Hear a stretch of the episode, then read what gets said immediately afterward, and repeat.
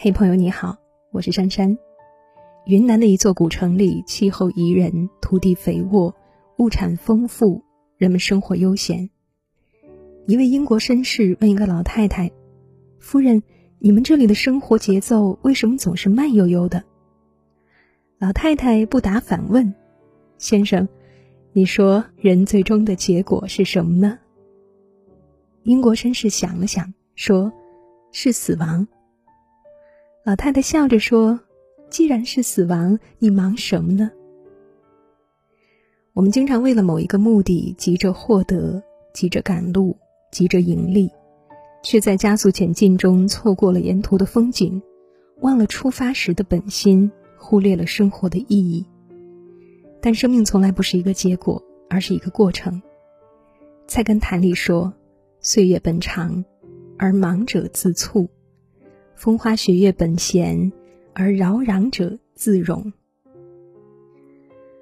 慢是一种智慧，更是一种境界。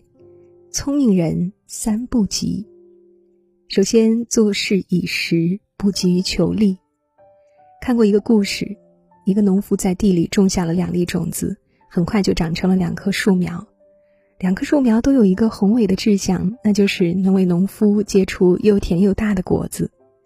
为了这个目标，这两棵树苗都拼命地从地下吸收营养。不同的是，第一棵树苗将吸收来的营养全部用来向下扎根，向上滋润树干；第二棵树苗将吸收来的营养一股脑的都用在了开花上。在他看来，开花结果是树的使命，与其将营养用在扎根滋润树干上，倒不如现在就把这些养分用来开花结果。因为早早的就开始开花，第二棵树苗受到了农夫的喜爱，浇水施肥更加殷勤。随着时光的流转，第一棵树苗由于身强体壮、养分充足，最终结出了又大又甜的果实。第二棵树却因为过早的承担起了开花结果的任务，养分不足，渐渐枯萎了。很多时候，我们就像是故事中的第二棵树苗。为了到达目的，一味求快，看似走在了前面，成功在望，但最终却输在了快。一代名臣曾国藩一向主张以缓取胜，他曾经教育他的弟弟说：“我练习李北海月露四碑，经过八年之久，临摹数千张纸，才有一些进步。如今你用功不满一个月，怎能妄想一步登天呢？”合抱之木，始于毫末；九层之台，始于垒土；千里之行，始于足下。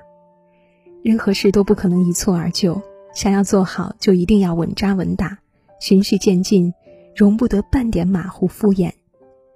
聪明人做事以实，不急于求利。第二是做人以真，不急于求名。日本近代有位著名的剑客。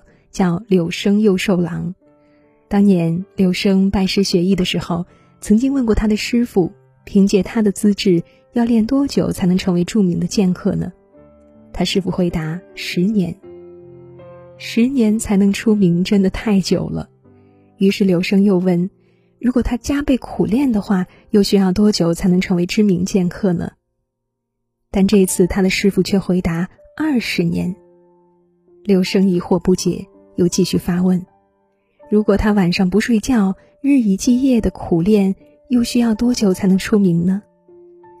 这次他师傅却严肃的回答：“如果你这么着急出名的话，那你永远没有成为知名剑客的可能了。”刘生非常吃惊，为什么他越是着急，越是无法出名呢？他师傅说：“一位了不起的剑客，必须一只眼睛向前看剑。”留着一只眼睛向后看自己，只有这样不断反省和磨练，才能有所进益。但你的两只眼睛都盯着出名，已经没有空闲看自己和剑了。柳生听后幡然醒悟，于是依照师傅所言，调整自己的心态，抛弃了急于出名的念头，沉心静气修炼，成为一代著名的剑客。